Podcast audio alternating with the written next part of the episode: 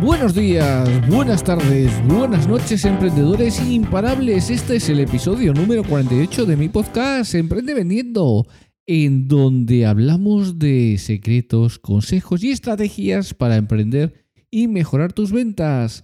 Y sobre todo, conseguir más clientes que hagan crecer tu negocio.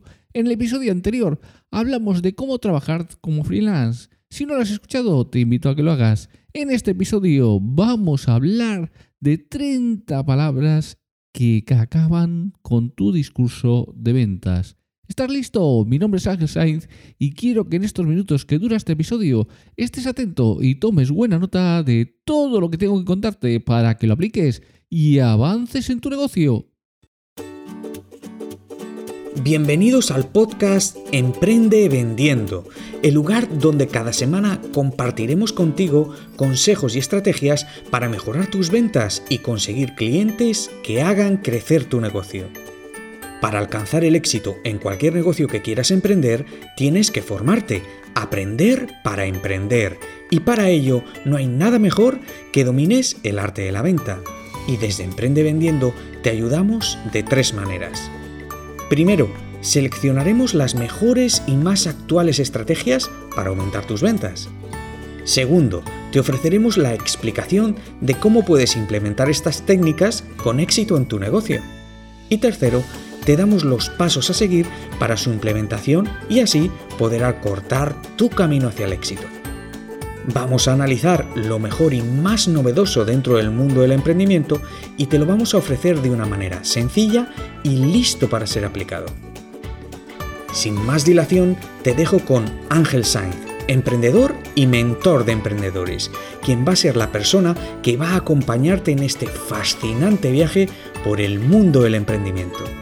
¿Te suena bien? ¡Comenzamos!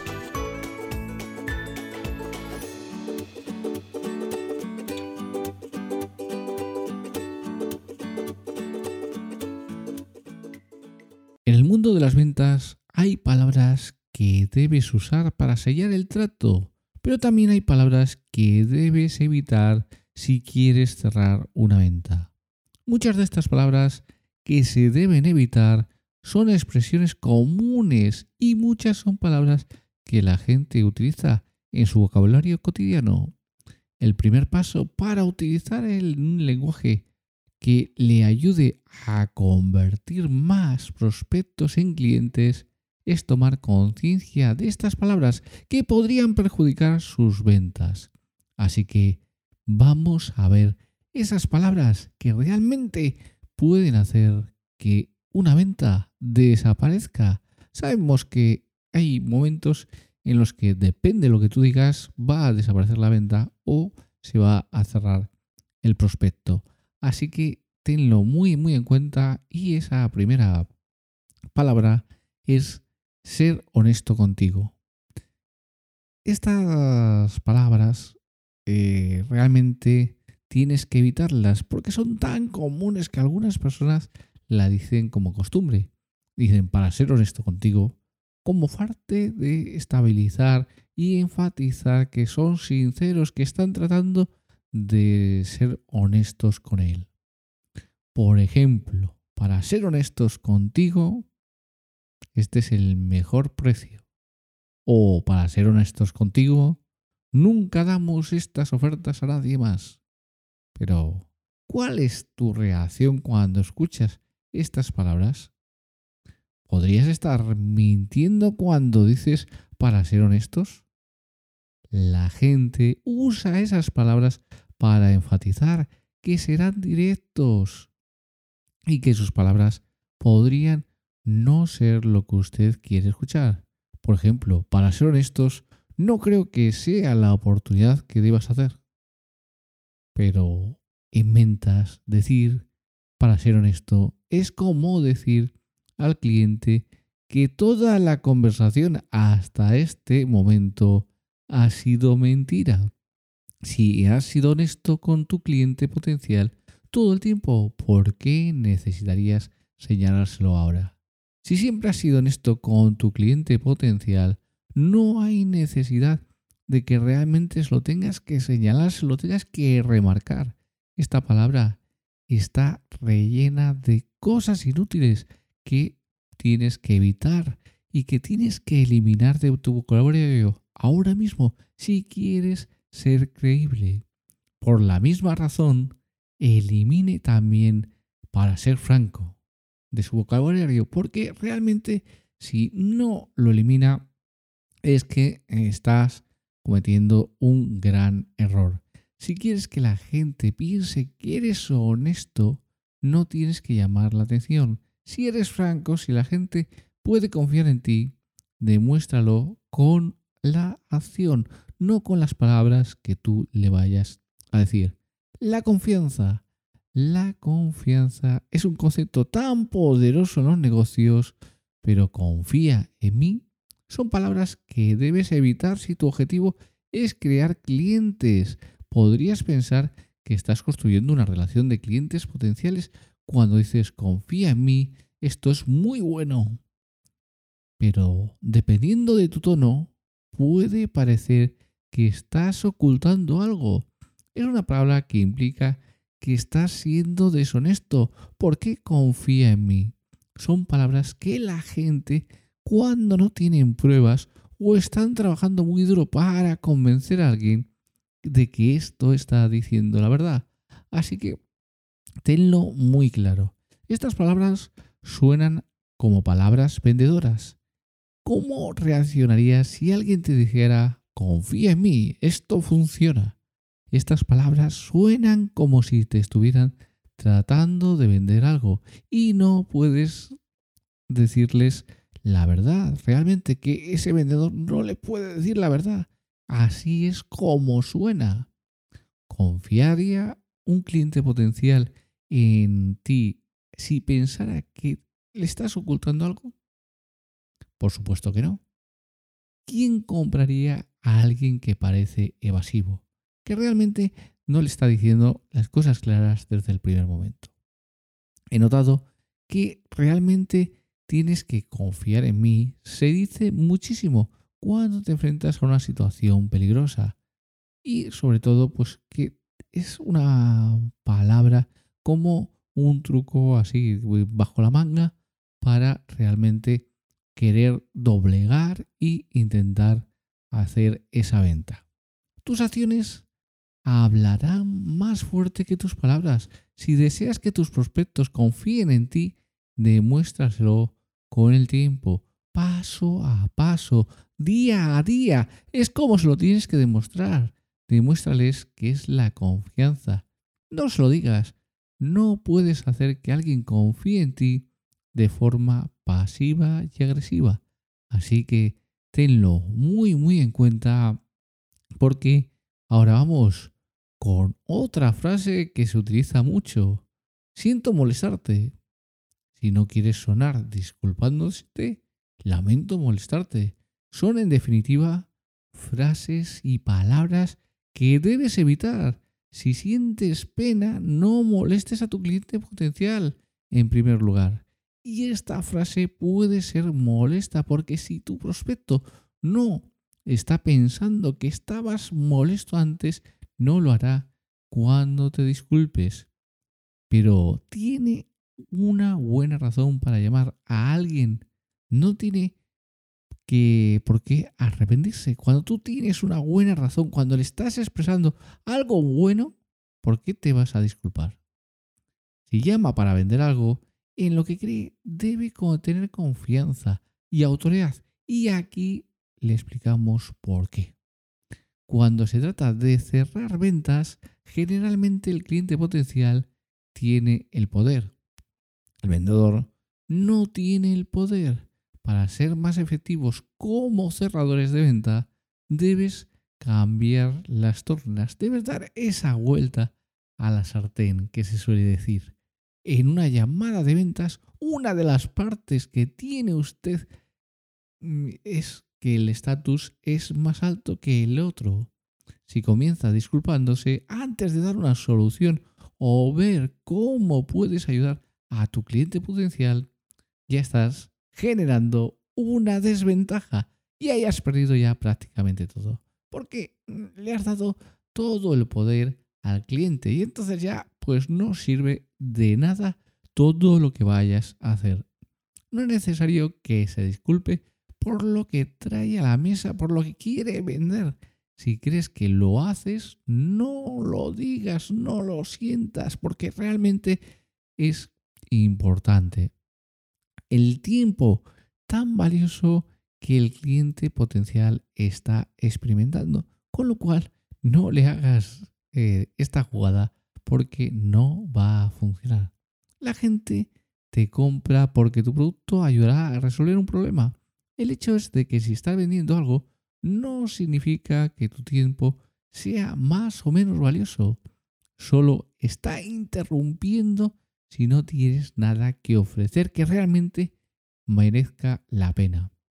Así que realmente cuando tú vas a ir a un cliente, cuando vas a hacer esa llamada de venta, lo que tienes que tener es algo que merezca la pena y déjate de molestarte y de estas historias.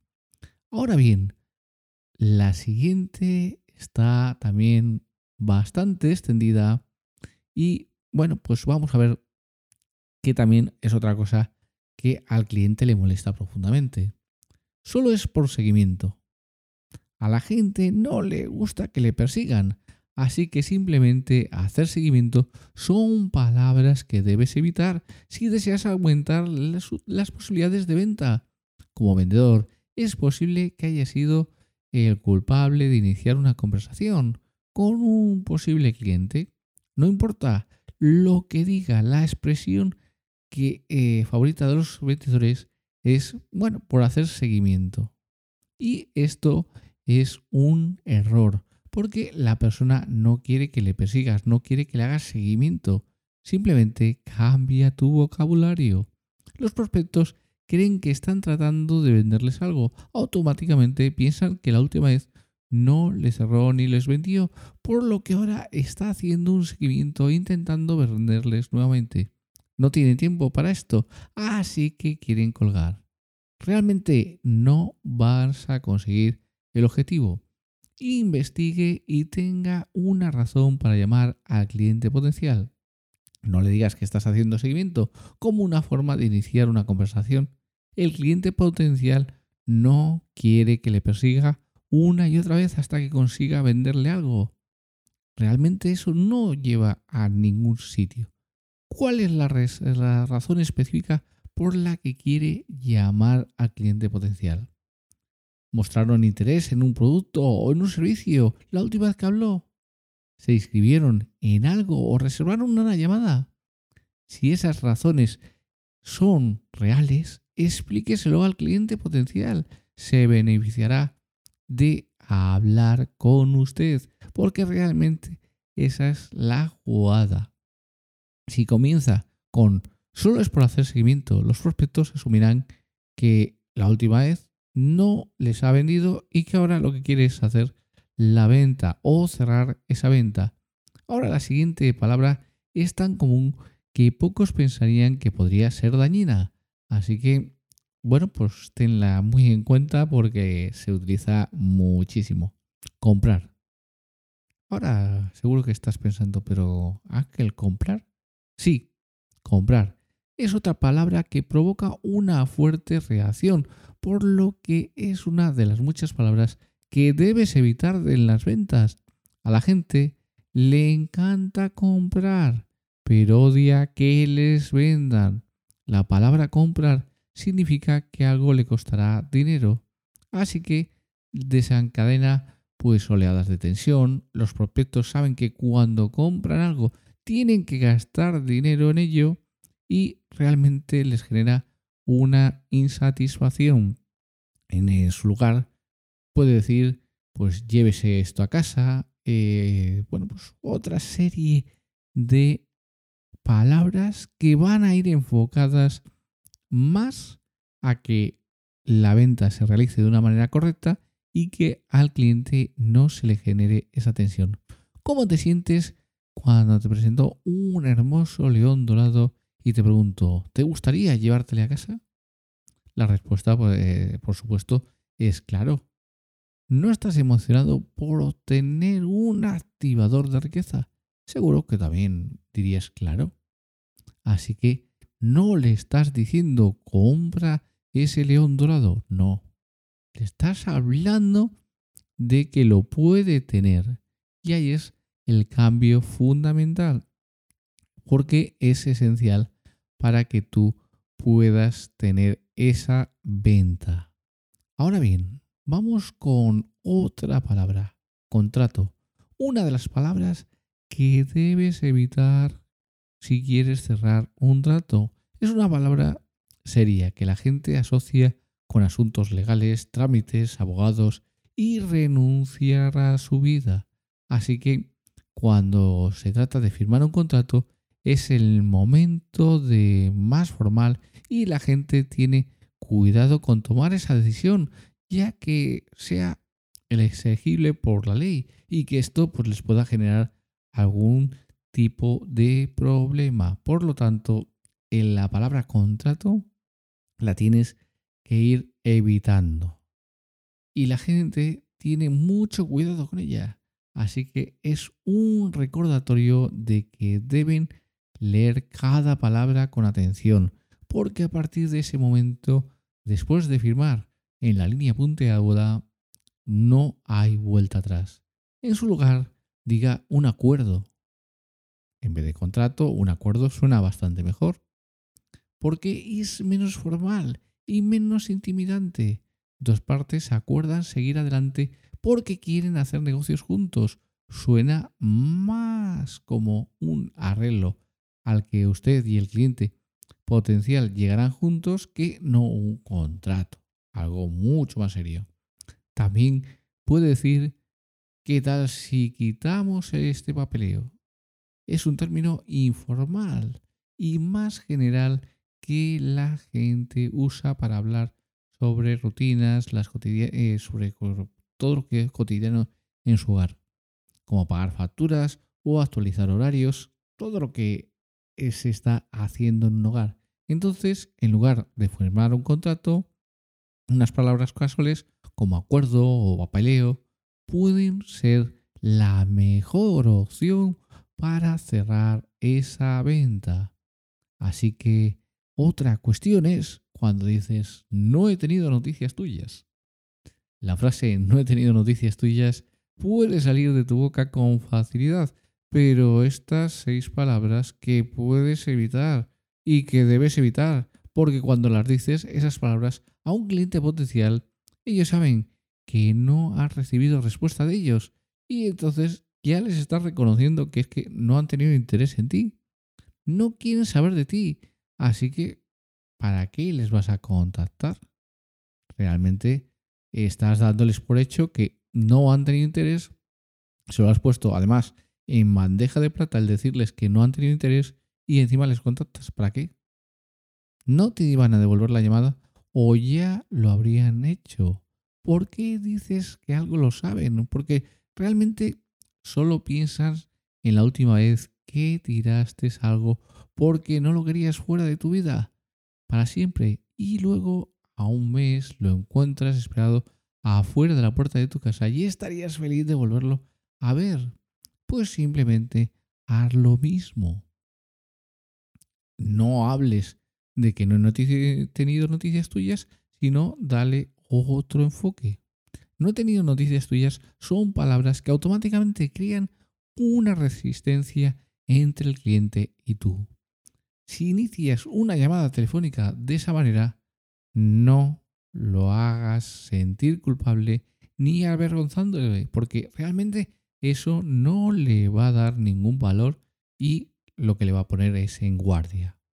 Cuando hagas un punto de contacto, siempre ofrece algo. Bríndales una nueva información sobre el producto o el servicio, por ejemplo. No les vendas ni les presiones para que tomen la decisión, esa decisión de una próxima llamada. No les presiones, llévales en un concepto natural. Cuando se mantienen en contacto y el valor va aumentando, es probable que el cliente potencial haga negocios contigo. Hay otra palabra también realmente interesante, que es individual. Las relaciones personales son importantes al cerrar todos los tratos, pero lo que es individual es una de las palabras que debe evitar si desea establecer relaciones, porque suena muy frío, suena muy institucional. No diga, sé que es una persona ocupada, así que es como es una persona exitosa, le voy a hacer un trato individual. La palabra individuo se utiliza a menudo en situaciones más formales, como los registros. Y realmente, pues no es para ese momento de la venta. En su lugar, use palabras de conversación cuales como personas, socios comerciales, amigos, asociados y clientes. Si puedes ser más específico, use el nombre del cliente ideal y piense en ellos como personas importantes en su vida. Finalmente, construya relaciones de confianza, respeto y no solo a tu cliente potencial, sino también a sus competidores. Realmente es importante. Somos mejores que la competencia. Esto lo he oído muchísimas, muchísimas veces. Pero nunca menosprecies a tus competidores y las críticas sobre ellos son palabras que debes evitar, incluso si hay pruebas mmm, pruebas irrefutables de que eres mejor, no debes decirlo. Tu prospecto piensa que estás menospreciando al competidor porque quieres la venta. Desea que tus prospectos lleguen a tu propia conclusión sin esas tácticas de persuasión de que usted es el mejor para que hayan elegido su servicio su producto. En cambio, elige al competidor y eh, pues di las virtudes que puede tener. No tienes que ser crítico. Hay en las grandes compañías lo tienen muy muy claro y se lo inculcan a sus vendedores. No seas crítico con la competencia. La competencia hace su camino y nosotros hacemos el nuestro. Y no tienes por qué estar perjudicando. Y después también tienes que tener en cuenta una cosa, que hoy estás en una empresa, pero mañana puedes estar en otra. Y cómo después le dices al cliente, mira, me he tirado no sé cuánto tiempo diciendo que esta empresa era mala y ahora estoy en esta empresa. Así que no lo hagas. En resumen, tienes que ir eliminando estas palabras y transformando tu vocabulario para aumentar tus ventas. Si lo haces, vas a conseguir excelentes resultados. Ahora llega el tiempo del minuto de oro. El minuto de oro, un minuto para una píldora de emprendimiento. En este minuto de oro vamos a hablar de la carrera a la que todo emprendedor se debe enfrentar. Y para ello, qué mejor que hablarte de una liebre.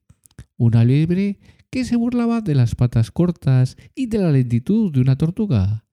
Esta le dijo a la liebre, puede que seas muy veloz, pero muy segura estoy de poderte ganar en una carrera. Sorprendida la liebre aceptó el reto. Llegó el día de la carrera y mientras la tortuga no dejaba de caminar, aunque pasó lento y despacio, ya sabes, las tortugas van así despacio, la liebre corrió rápidamente y al ver seguro su triunfo decidió echarse una siesta. Poco después la liebre despertó y vio a la tortuga llegar a la meta y ganar. Esto nos da una lección importante. En la lección que es eh, esencial para cualquier eh, emprendedor que realmente quiera desarrollar su negocio de la mejor manera posible. Y es que la carrera del emprendedor es una maratón, no es una prueba de velocidad.